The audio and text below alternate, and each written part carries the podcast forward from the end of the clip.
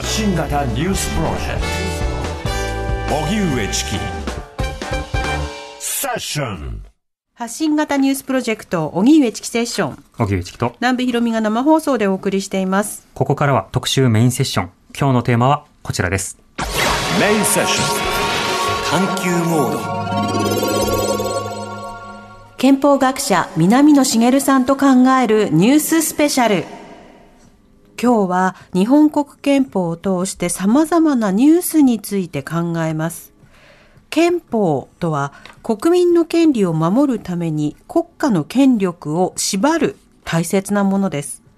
通常国会が先月終わり、岸田総理など政治家が外遊するなど、いわゆる政治が動いていない、落ち着いたこの時期に、今の社会、政治を憲法を通して憲法学者の南野茂さんと考えていきます。はい。いろんなニュースが盛りだくさんですからね。そうなんですよ。うんはい。では、スタジオにお越しいただきました本日のゲストです。九州大学法学部大学院法学研究員教授で憲法学者の南野茂さんです。よろしくお願いします。こんにちは。はお願いしますお待ちしておりまあした。りがとうございまはいす。。南野さん、やはりその、普段ニュース見るときも、憲法学の視点から見るっていうことを、自然とこう、普段からやりがちなんですか、まあやっぱり職業病と言いますかね、うん。あの特にその憲法ばっかり勉強してるその専門バカみたいな人間ですから、はあ。何事もその憲法に結びつけてね、うんうん。考えちゃうっていうところはあるかもしれませんね。うん。自動的になっちゃうでしょううん。ね。でこれはやっぱり憲法的に違うこと言ってるなとかね、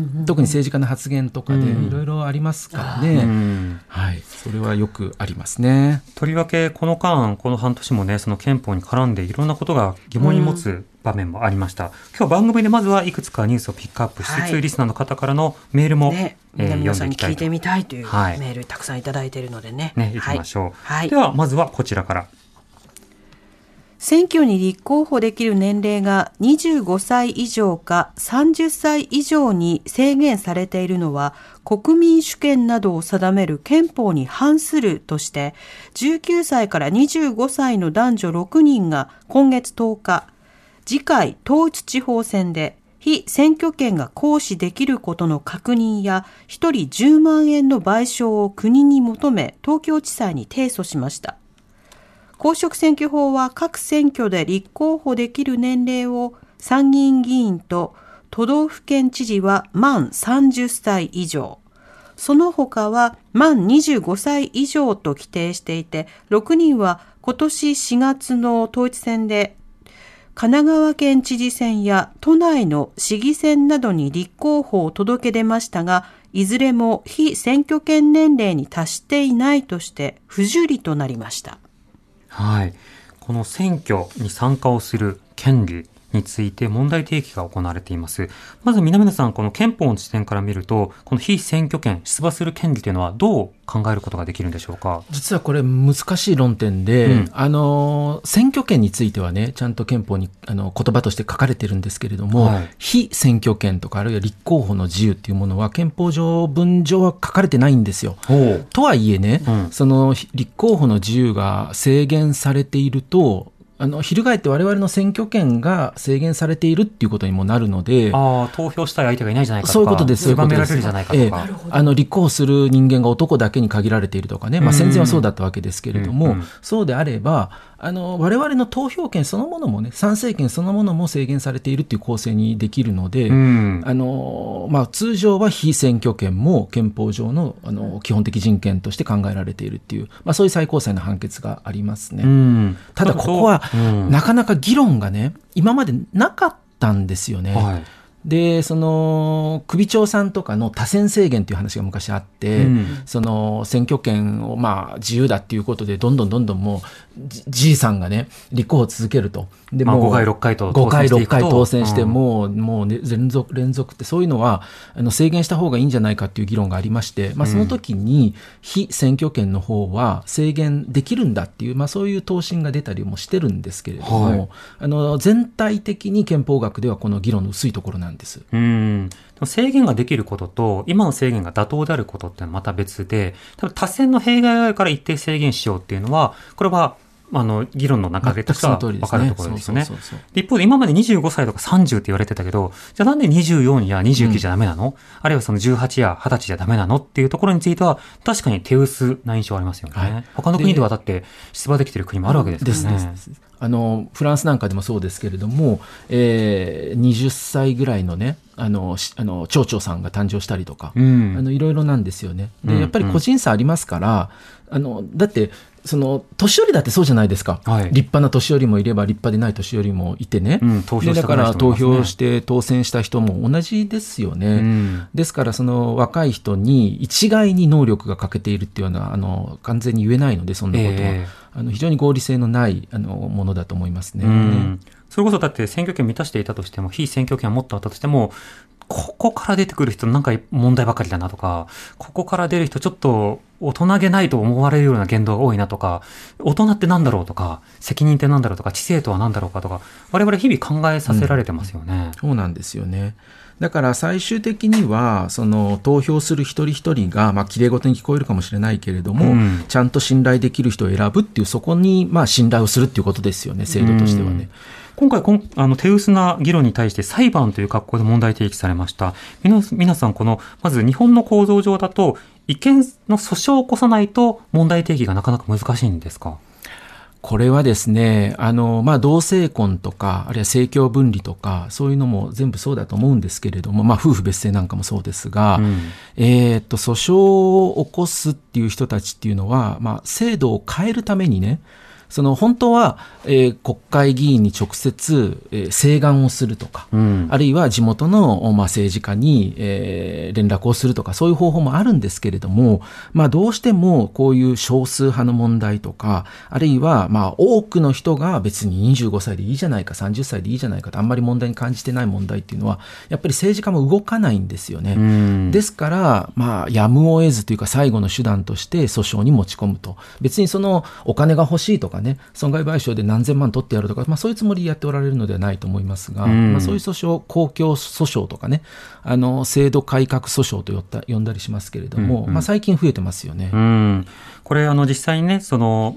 出馬の届け出を出して、で受け届け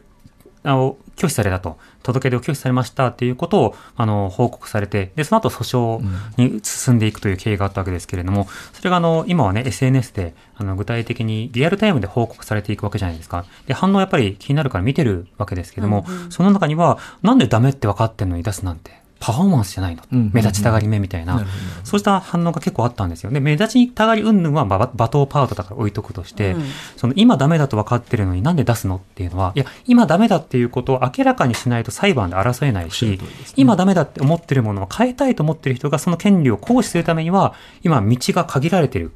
この部分がなかなか理解されてないなと感じるんですが、どうでしょうか？そうですね、それはもうやっぱり批判している人たちの無理解っていうことになると思うんですね。うん。まあ、確かにその遠回りというか、答えがはっきり分かっているのに、役所としては当然ね、拒否するっていう、それは分かってるんだけれども、一旦そのプロセスというか、その段階を経ないと、訴訟にはならないっていう、まあ、それだけのことなんですけれども、ね、自分が権利侵害をされたっていうような状況が確認されないと、あの、違憲訴訟の当事者になれないんですよね。おっしゃる通りですね。うん。あの今、その制度を使ってもいないし、あるいは役所に申し込んでもいないにもかかわらず、突然僕が、あの法律は違憲だと考えて裁判所に求めるっていうのは制度上できないんですね。うんまあ、そういうのができる国もあるんですけれども、はい日本の場合は主観訴訟といってですね、一旦、一旦その主観的な権利とか利益が侵害されたっていう構成にを取らないとっていう、まあそういうことなんですよね。いわゆる客観で、これ自体の問題が取り残されてますよっていうだけでは訴訟を起こせない。はい、そういうことです。うんはいだからこそ多くの人が、まあ、例えば提出しました、拒否されました、で、そこの場面もちゃんとメディアに押さえてもらって、で,、ね。証拠として出すっていうことをされてるんですね。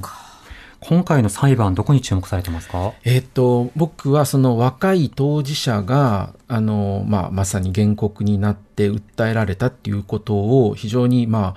あ、あの、立派なことだなというふうに思ってるんですね。うん。で、訴訟を起こすって、これは本当にめんどくさいことで、はい。でやっぱりお金もかかるうし、ん。時間も当然かかる、様々なコストがあるし、それでまあメディアでそういうふうに取り上げられて、倍増を受ける、失うものもたくさんあると思うんですね。うん。で、そうすると、世の中の多くの人は、まあ、フリーライダーといいますか、まあ、誰かが訴訟を起こしてくれて、はい。でそれで制度が変わればラッキーというふうに考える人が多いはずなんですけれども、うん。まあ、この原告たちは自ら、えー立っているということで、まあ、そこは非常に応援したいなと思いますね。うん、そして、まあ、まだまだ議論の積み重ねが少ない中で、どういった判決文が書かれていくのか、それが参照された上で、まあ、その後の訴訟なのか、その後の立法なのか、どう変わっていくのか、まずは見ていきたいですね。そうですね、うん。それでこういう訴訟ってその、まあ、国会に対するアピールでもあるんですけれども、はいえー国会議員ってやっぱり最高裁判決が出るまで動かないとかね、うん。まあ、同性婚にしても選択的夫婦別姓にしてもほとんど同じなんですけれども。見守りますみたいな見ね。守りますと、まだ地裁ですからとか、まだうん提訴されただけですからって、そういうふうに言い訳をすると思うんですけれども、まあ、やはりこの問題って、その、なんなんかダメという理由がよくわからない問題なので、あの早く国会議員で動いてほしいと思うんですが、うん国会議員ってやっぱり自分たちに不利になるような公職選挙法の改正はしたがらないわけですよ。はい。だから自分たちはもうすでに今ある公職選挙法で当選していると。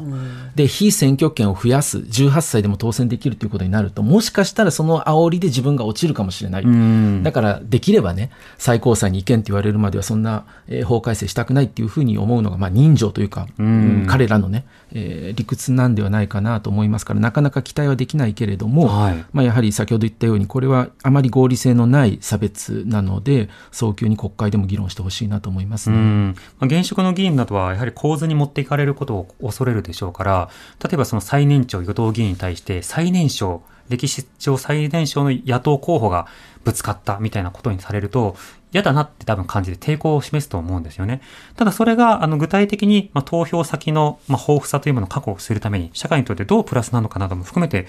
議論が必要かなと思います。では続いてのニュースはこちらです。受刑者の選挙権を認めない公選法の規定は違憲だとして、長野刑務所で服役中の男性受刑者が国に対し、次回の国政選挙で投票できる地位の確認や3万円の損害賠償を求めた訴訟の判決で、東京地裁は20日、憲法に違反しないと判断し、訴えを退けました。訴訟によりますと男性は詐欺罪で懲役7年の実刑判決が確定し2019年から服役。公職選挙法には禁錮刑以上の受刑者に選挙権を認めないとする規定があり2021年10月の衆院選と同日実施の最高裁判官の国民審査や2022年7月の参院選でいずれも投票できませんでした。はい。さて、憲法の観点から、この、まあ、禁錮刑が与えられた間の、えー選挙権などをどうするのかっていう論点、南野さんいかがでしょうか？これ今日出た判決ですよね。はいあの20日ですかねもちろん私知らなかったんですが、これはですね、あのどういう理屈で東京地裁が合憲というふうに判断したのかちょっとわからないんですが、うんあの最高裁大法廷のね選挙権制限に関するまあ考え方というのもすでに明らかに示されていて、はい。でそれによるとその人の選挙権を制限しないことには選挙の公正さがもう担保できないそういう場合じゃないと制限してはいけないと、こういうふうに最高裁大法って言ってるんですよ。なるほど。で、あるいはもちろんね、選挙犯罪のように、自ら選挙の公正を害するようなことをやったやつは、数年間選挙権停止して、まあそれはしょうがないんだけど、そうでなければ、あの、公正を担保できないって、そういう例外的な場合じゃないと制限してはいけないっていうのは、こういう大法廷の確定したもう考え方ですので、うんそれからすると、その刑務所内で投票をさせるっていうことが、はいえーどれほど技術的に難しいのかっていうところに依存する話ではないかなと思うんですね。うん。で、まあ、昔であればね、まあ、いろんな人から、いろんなところからの出身地の人をバサバラバラに入れてる刑務所で投票させるっていうのはなかなか難しいっていう、そういう話であったとは思うんですが、どこで住民票を持ってるのかっていう。そうなんですよね、うんどこの選挙区に投票を認めればいいのかって、今いるところか、それとも前にいたところかとかね、うんうんまあ、そういう話もあると思うんですけれども、まあ、しかし、現在はその在外の日本人、外国にいる日本人でさえもそれできるようになっていますし、その例外的に刑務所の人たちには、受刑者には、えー例えばその郵便でね、投票を認めるとか、まあそういう方法もいろいろ考えうると思うんですよね。ええだからそういうことからすると、これはやっぱりなかなかその刑務所にいるという理由だけでね、うんえー制限するということが正当化できないんじゃないかなっていう気はしますね。そうです。ね。あの、一般的な、例えば反応の中で想定されるのは、とはいえその受刑者にはペナルティとして、そうした権利を奪ってもいいんじゃないかという意見は出てくると思います。ただ他方で、刑法などは、ペナルティとしてはこれとこれをやりますということは明記されていて、それ以上のことはやっちゃいけないわけですよね。となった時に、この選挙権の剥奪という点を改めてどう考えればいいんでしょうまさにもう今、荻上さんおっしゃったように、うん受刑者はすでに罰を受けてる、受けてる最中ですよね。はいだからそれに合わせて、さらにっていうことが許されないっていう、まあ、非常に単純な、そこは話だと思いますね。うん。だからやっぱり選挙権っていうのは、それは国の、まあ、国民としてね、当然、あの、保障されなければいけないので、先ほど言ったような理由がない限りは、あの、精一杯保障されるべきっていう、そういう話だと思います。こうんれ実際、あの、高等裁判所レベルでは、あの、他のところで違憲判決も出てるんですね。だからちょっと、あの、下級審の判決が、あの、まあ、ずれてるっていうか、まあ、まあ、割れてるっていうことで、んうんで最高裁がどういう判決をするのかっていうところ注目ですね。なるほど。また、あの、先ほど少し在外投票の話もありましたが、今、海外に在住の方で、でも在外投票、実質上の権利が制限されていると。例えば、その大使館に行かなきゃいけないとか公表されてうん、実際に候補のことを海外で知ってうん、で、投票するってなった時に、投票期間が実質限られているので、これはちょっと、何か電子投票を可能にするのか、それか選挙期間を伸ばすことによって、広報が行き届く期間を確保するのか、まあ、何かしてくれっていうのが今出てると思うんですが、これはいかがでしょうか？本当にそうで、あの、やはりそのお役所とか選挙管理の実務に携わる人たちが、そのまあ金貨玉上で選挙の公正っていうことね、もちろん大切なんですけれども、うん。それにまあ囚われてしまっ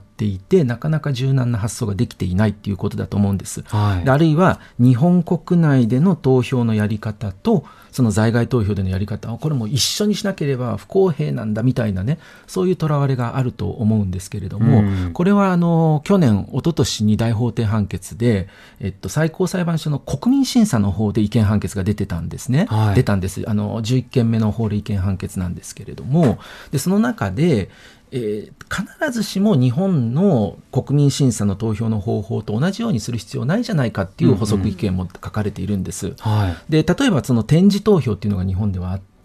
あの、別なやり方で投票を認めたりしていることもあるのでね、まあその辺は少し制度設計をする側が柔軟にすればいいのであって、うん今、荻上さんおっしゃったように、僕、電子投票も、これかなり抵抗はあるんですが、国内で一斉にやるっていうのはかなり難しいと思いますが、うんその在外投票でね、アマゾンの奥地に住んでる人にブラジリアの首都まで来てくれっていうのは、いかにも酷だって、そういう話ですから、あの、当然、あの、導入を考えればいいと思いますね。そうですね。実際その海外にいて同じ環境っていうのは今でも実は達成できていないんですよね。それは例えば日本だと街中歩いていると誰が出馬したのか掲示板とか候補まで当たり前のように手に入るが同じような環境を世界津々浦々に掲示板を立ててで駅前でビラを配ってっていうことはやってないわけですよね。で、情報取得の話だけではなくて投票したの話っていうのも一定程度柔軟にその合理的な範囲で対処をすると。あの、今以上の何か権限を与えろというふうに言ってるわけではなくて、果たせていない権限をせめて認められるようにしましょうっていう発想から出ているということは大事かなと思いますね。そうですね。はい。その通りだと思います。はい。なお、あの、今日はですね、リスナーの方からも解散権とかいろんな質問が来たりしています。今回、あの、解散風が7月に、6月か、ちょっと、吹いたけどすぼふわっとみたいな。ね、うんちょっとちょっと、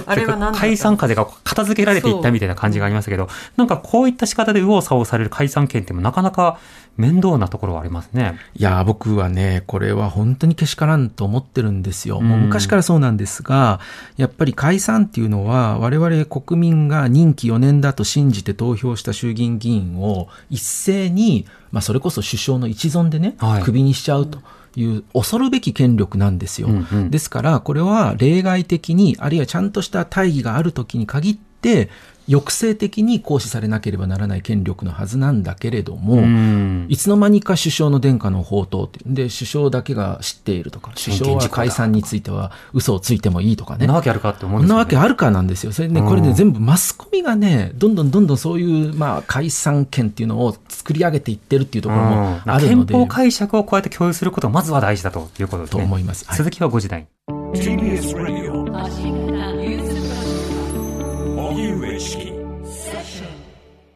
荻上チキ荻上チキセッション、今日のメインセッションは、憲法学者南野茂さんと考えるニューススペシャルをお送りしています。スタジオには、九州大学法学部大学院法学研究院教授で、憲法学者の南野茂さんをお迎えしてお送りしております。こんにちは。よろしくお願いいたします。よろしくお願いしますお願いします。はいでは続いてのニュースを紹介したいと思います。続いてのニュースはこちらです。はいえー経済産業省に勤めるトランスジェンダーの職員が職場の女性用トイレの使用を制限されているのは不当だとして国を訴えた裁判で最高裁判所は今月11日トイレの使用制限を認めた国の対応は違法だとする判決を言い渡しました。性的マイノリティの人たちの職場環境に関する訴訟で最高裁が判断を示したのは初めてです。はい。南野さん、このニュースは憲法の観点からどうご覧になってましたか？はい、これあのやっぱり最高裁が変わってきてるなっていうかそういうあの少数派あのトランスジェンダーっていうのは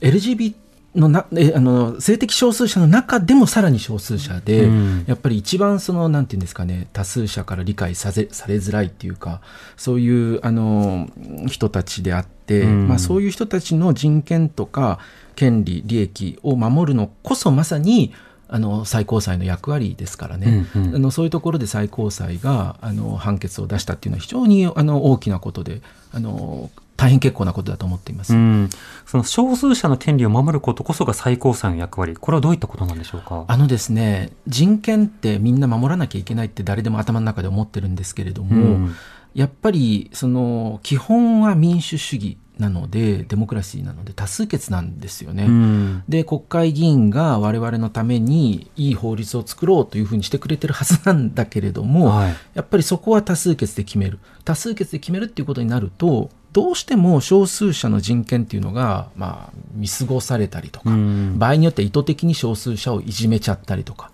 だけれどもあの多数者は傷まないので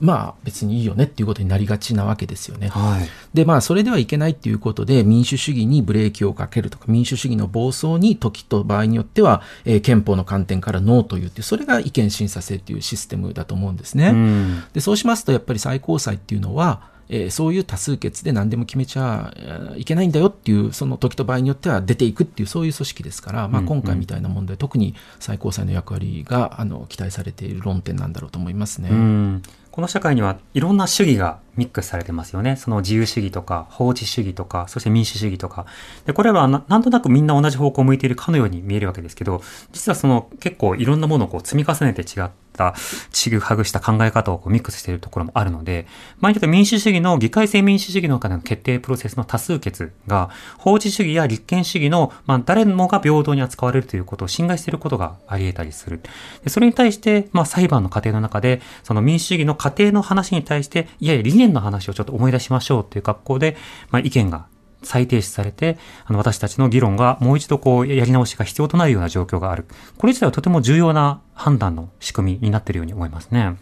ちなみに今回の判決文の中で興味深かったのが、あの、例えば、宇賀裁判官の、あの、補足意見のところなどで、あの、今のそもそもの性別適合手術のあり方なども含めて、あの、憲法に適合しているのかどうかは、そこはそこで議論があるよってわざわざ書いた上で、でも今回はちょっとそれとは別だから別のこと書くよって注釈してたんですけれども、これからそうしたその意見訴訟のあり方というものが進んでいく可能性というのもあると見ていいんでしょうか？えーとですね、今、継続しているのが性同一、性同一性障害特例法という法律がありましてね、うん。これ2003年ぐらいだったと思いますが、できた法律で、まあ、性転換をする、性別変更をするというものですね、法律上の。ところが、それには、その、性適合手術、性別適合手術を受けていること、あるいは、その、えーと、生殖腺がもうないっていうことですね。うんえーそれが要件とされているわけです。えで、しかしこれは非常に大きな負担です。まあもちろん金銭的にも大手術でお金がかかる保険が効かないっていうのもあるし、相当大きな手術なので危険を伴うということで、そのトランスジェンダーで社会的性別がの意向が済んでいる人が、その、えー必ずそれが求められるということになるとかなり負担なわけですえね。うんでこれ諸外国ではあの、まあ、そういう例あったんですけれども、えっ、と、ドイツは10年ぐらい前、2011年だったと思いますけれども、違憲判決が出てます。やはり日本と同じように、えー性別変変更手術がおあの済んでいることという要件が、えー過剰な要件であるとうんいうことで違憲判決が出ているし、まあ、それを廃止している国っていうのは結構増えてるんですね。うんうんで日本で現在それが廃止されてないその2つが条件になっているっていうことがこれ憲法違反ではないかということであの、えー訴訟になってるんですが、うんあの大法廷に回付されたんです小法廷から。はい。で従って、えーっとまあ、普通に観測すると多分違憲判決が出るんではないかと今年中うんにと言われていますが、うんうんえー12本目の法令違憲判決が出るんではないかと言われていますね。なるほど。これ、違憲判決が出れば、今の法律が、まあ、憲法に反しているということになるので、直ちに憲法を変えなくて、あ、えっと、法律を変えなくてはいけないということになるわけですね。はい、そうです。うん。となると、その裁判のあり方というのを見ていきたいなと思います。さて、リスナーの方から他にもはいはいいろいろいただいてます。すごいですね、今日はね。うんえー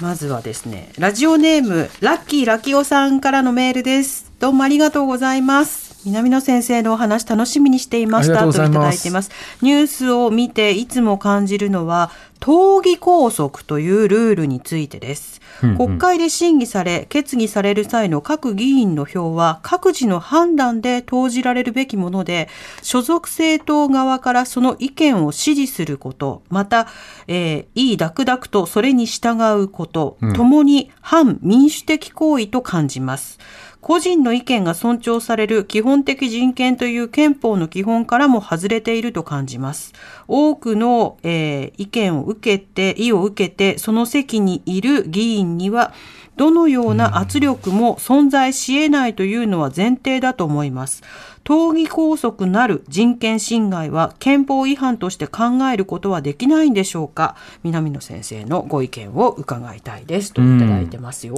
いかがでしょうか？難しいですね、これはその国会議員の職責、まあ、もちろん日本国憲法では全国民の代表って書いてあるので、はい一人一人の国会議員がその自分の選ばれた選挙区民の代表でもないし、ましてや政党の代弁者でもないんですね。うん。理念的に言うと全国民を代表しなければいけない。うんうんですから国会議員は一旦選ばれると非常に重い地位にあって、そして国会の中で議論をして、そして考えて何が全国民のためになるかっていうことをお判断して、うんで、自分の投票行動に反映するということが求められるはずなんで、そこまでは理念として言えるんですが、はい。まあしかし実際はそんな立派な国会議員ばっかりじゃないし、うん。あの、っていうことになると思うんですね。まあ、代表質問とかの場ではね、あの私は何々の政党を代表してそう反対の立場からで。やっぱり言いますもんね。でそれは手続き上必要ですもんね。だからそうなると、結局は政党の執行部というか、政党のまあ上の人たちが決めた判断に、うん。えー全国会議員、それぞれ所属の国会議員というのが拘束をされるっていうことになるので、えなんかその、そこに問題があるっていうのはその通りですね。このメールくださった方のおっしゃる通りなんですが、うんまあ現実問題、それがダメだよというふうに言うのもなかなか難しいかなと思いますね。うん実際に党に入っていた議員が党議拘束によって不利益を生じられた。なので、えー政党に対して問題提起するだけじゃなくて、そもそもその方針を、えー憲法違反だということで裁判に出るっていう、結構なハードル。そうですねあの訴訟になかなかならないと思いますね。うんで問題によってはね論点によっては例えばその臓器移植法案の時に党議拘束を外したとか、まあ、そういうことありますよね。うんあのもう少し増やしていいんではないかなと思います。うんそれからあの日本のその法案審査って結局法案が国会で修正されるっていうことはまずないんですよ。はい。もうほぼほぼ、えー政府提出法案であれば自民党の中で議論するときに法案の修正が終わっていてそれが閣議決定されて議会に出されたら一応委員会ではいろいろ言うんだけれども、うんまあそれに対してじゃあ野党の提案を入れてこの条文のここだけ変えましょうまあなきにしもあらずですけれども、うんうんそれは非常に例外的なんですね。まあ、よほどの対立が顕著になって、国民の関心もあってっていう中で、まあ、例外的に行われるという感じですかね。だからそういうその立法プロセスを前提とする以上はなかなか国会議員っていうのが全国民の代表みたいな立派な位置にあるっていうのはもうあくまでも建前で、うん現実はもう党のリーダーたちが決めたあ通りに動く投票マシンロボットみたいになり下がってるっていうのがあると思うんですよね。うんまああの同時にその党議拘束をめぐってのその緩やかななんでしょうね生徒の対応というのも気になるところで、まあ、例えばあの先日その性的少数者に対する理解増進法の中で、まあ、議場を立った議員が複数人いるわけですよね。で他の例えば目玉法案とか党の趣旨が明確なものなどに対してはこれはもうあの離党に値するとかあの党を外すべきだとかっていう議論が盛り上がるわけですけども、なんだこう、うやむやにされるような論点とそうじゃない論点というのがあって、党議拘束とか党の方針の恣意的運用っていうものをいろんな政党が行っているという、これらは実際に憲法に反するかどうかはともかく、どういった温度感で政党が対処しているのかっていうのを、私たちは一個一個見ていくことは必要かと思いますねおっしゃ。る通りですね。うんはいさて、リスナーの方からは続いて、はい、えー、ラジオネームコロコロさんからいただいたメールです。どうもありがとうございます。先の国会でチャット GPT を使った答弁などされていましたが、これは国会議員は国民の代表なので、その方の言葉で話さないといけないと思うんですが、憲法上問題はないんでしょうか？といただいてます。なるほど新しい問題で。これやっぱり75年前にできた憲法ですから、はいあの、政権者たちはチャット GPT なんて知らなかったので、えーお答えするのが非常に難しいんですが。そう、全く想定も何にもされてない。うんただ、まあ、あのもちろんそれは情けないことだなっていうような批判が可能だし、はい。あのそんなのけしからんよねっていうふうに僕も思います。ただ実際、えー議員さんって質問もね、えー役人に作ってもらったりとか、うんえーそういう人たくさんおられるわけですよ。だから優秀な他人に質問を書いてもらうのか、優秀なコンピューターに質問を書いてもらうのかの違いでね、うん。あのあんまり変わらないのかなっていうことも言えるかもしれません。うんうん。ただ、やっぱりその議員さんっておっしゃる通り、その全国民の代表で、先ほども言ったように、その重い職責を持っているっていう、そういう仕事なので、えやっぱり自分で勉強して、自分の言葉で、まあ、あくまでも理想論かもしれないけど、論戦を戦わせてね、で、決断してほしいなとは思いますよね。うんで、おそらくそういうことを憲法が求めているっていうことまでは言えると思います。うんうん、具体的な成熟した質問、それに対する行政の回答、やり取りが重要なんだ。本来はそういったものが重要ですよっていうことを今チャット GPT に聞いたら答えてくれそうな 気がしますよね。これ自体がね、うんうんそうですね。チャット GPT を使って質問した議員がいるようですが、どうお考えになりますかっていうような質問に答えられるのかもしれないですね。でもっと AI が発達したら、はいやっぱりそれぞれの議員の発言を全部入れたら、これは、えーどういう AI が作ったものですとかね、これはどういう何を参考して作ったものですとか、そういうなんかデータのソースっていうかね、あのそれもあの言ってくれるようになるかもしれませんね。そうですね。それ、その時代は来ちゃうでしょうね。うん。では続いてはこちら。はい、えー、っとですね、ラジオネームスネークさんからいただきました。どうもありがとうございます。いつも。マイナンバーカードの事実上の義務化となる健康保険証の廃止は憲法上どのような問題があると考えられるんでしょうか本来、マイナンバーカードの取得は任意であるにもかかわらず、健康保険証と紐付け、従来の健康保険証を廃止することで、国民全員にマイナンバーカードを持たせようとする政府の方針に疑問を感じています。マイナンバーカードの取得が任意であるなら、従来の健康保険証は存続させるべきと思います。政府の健康保険証廃止の方針は、憲法で保障された国民の権利を侵害するなど何か問題があるように感じるんですが、実際のところ憲法上、どのような問題が考えられるのでしょうか？とても気になりますといただいています。はい、これもありがとうございます。とても難しいあのご質問で、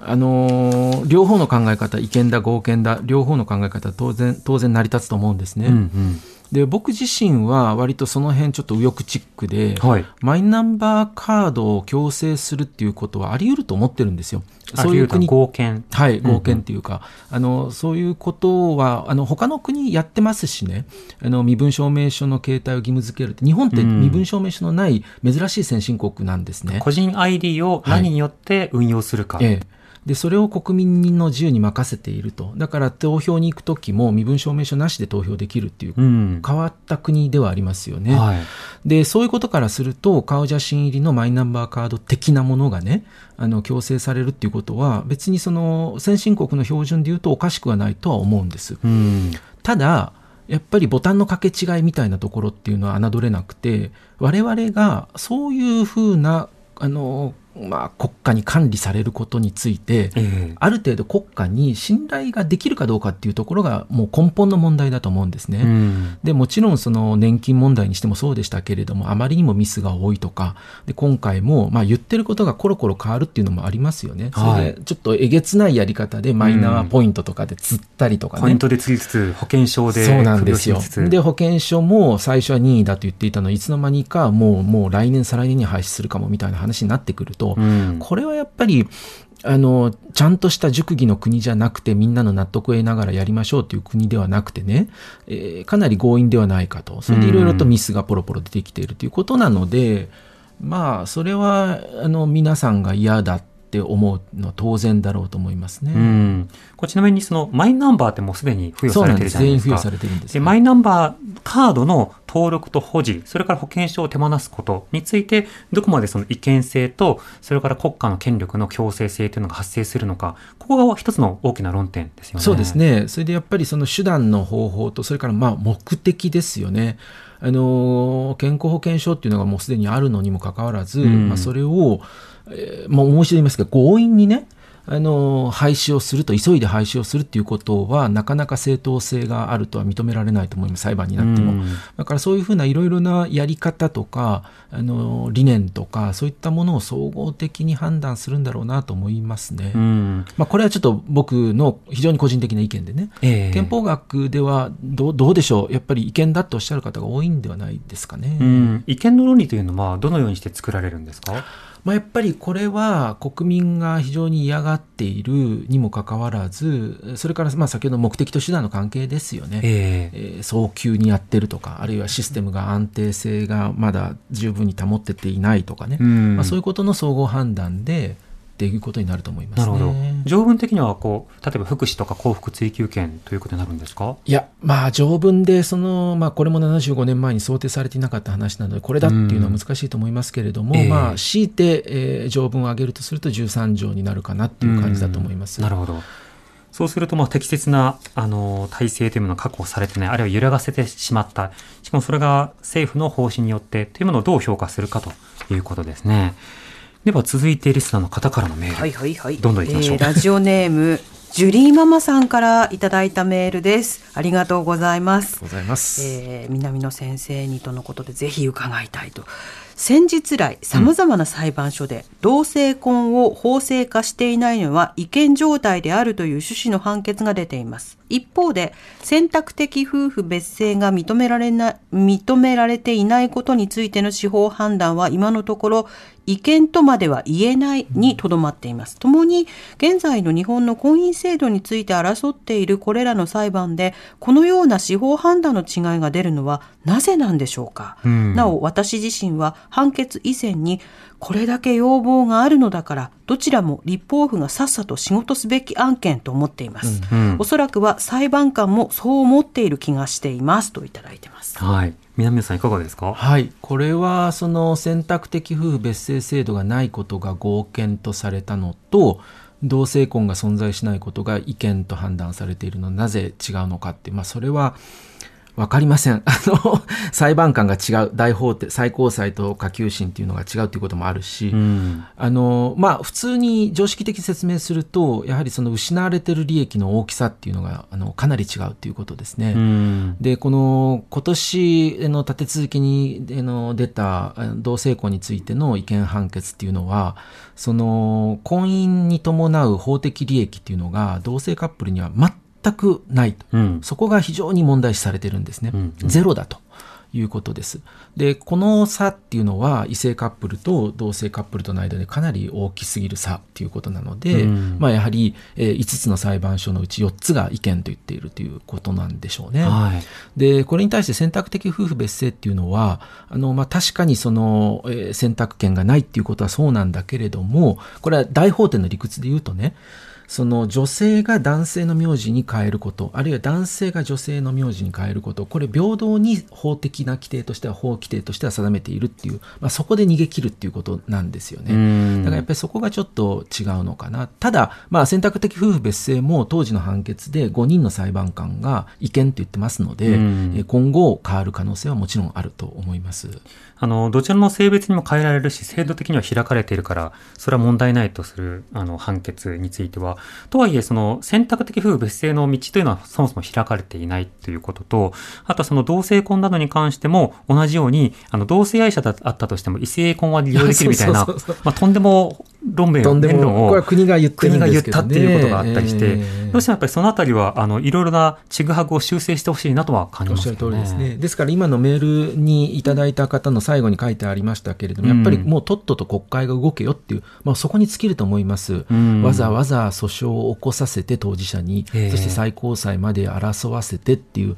その途中で最高裁の判断を待たずにですね、えー国会が動くべき問題だと思いますね。うん本当ですよ。これはあの何度か南さんともやり取りしたと思うんですけれども、あのしばしばこの同性婚の方に関しては、あいやいや同性婚は憲法違反だ。まあけ同性婚は今の憲法で否定されてるから、やりたいなら憲法を変えなさいっていう議論が出てきます。改めてこの点はいかがでしょうか？はい、もうこれは、えーっともう憲法学でそういうことを真面目に主張している方はいませんし、うんそれから今回出た5つの判決、合憲だといった大阪地裁の判決も含めて、24条が同性婚を禁止していないということを明確に言っています。うんだからもうこれは、まあもちろん理屈上はね、高等裁判所で 違う判決が出て、はいい、やー、同性婚は憲法で違反なんだっていうことを言うのがあるかもしれないけれども、まあ、つあの常識的にはそれもうありえないと、この論点はもう決着がついてるというふうに言っていいと思います。まあ国も、そして司法もそんなことは言ってない。はい。これ安倍政権の時の、えー答弁でもそういうことは言ってないんです。うんあの、24条は同性婚を想定していないと。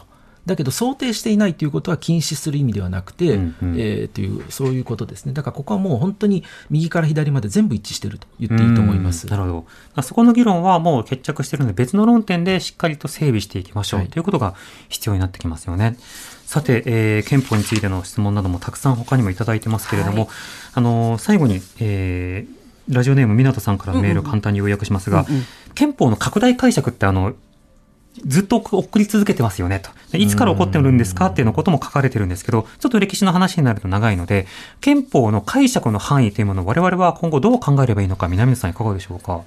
いやーこれはその解釈についてどういうふうに解釈すべきだっていうルールそのものがないので、うん。あるいはそういうルールがあったとしてもそれが解釈の対象になるので、はい。何とも言えないところなんですが、やはり憲法っていうのは何のためにあるのかとか、そういう条文には書かれていないんだけれど、根本のところに戻れば、権力を制限する方向での解釈っていうのは、まあ、あの、やってもいいけれども、権力を緩める方向での解釈っていうのは慎重にやらなければいけないとか、えー人権を増やす方向での解釈は類推解釈とか拡大解釈って許されるけれども、うんそうでない方向に働くような解釈っていうのは慎重にやらなければいけないとか、うんうんまあ、そういうことが言えると思うんですね。うんでおそらくこの湊さんがおっしゃってるのは9条の問題だと思います。ではい。9条の拡大解釈とか解釈変更っていうのはこれも本当に深刻な問題なんですが、えー、っと、まあ、これはしかしどうすればいいのかっていうのはなかなかいい案はないと思います。うん。でも今のその原則、要はその拡大となった時に人権や人々の範囲が拡大することと、権利への、まあ、権力の、まあ、采配が拡大すること、これは本質的に意味が異なるのだというような観点から、まあ、憲法の議論を見ることが大事かなと思いますね。はい。今日のメインセッションきっかけで憲法についてより知りたいと思われた方多いと思いますけれども、うん南野さんの数々のご著書、憲法主義など。はい、手に取っていただき、はい。もうこれね、在庫がなくなって、もう、あらららららねそうなんですよね。だからメルカリとかアマゾンの電子化は電子化。電子化ね、うんそうですね、ちゃんとやりましいですけどね。はいうん今日は憲法学者の南野茂さんとお送りしました。南野さんありがとうございました。どうもありがとうございました。またお待ちしていますたくさんメー。ルありがとうございました。荻上チキ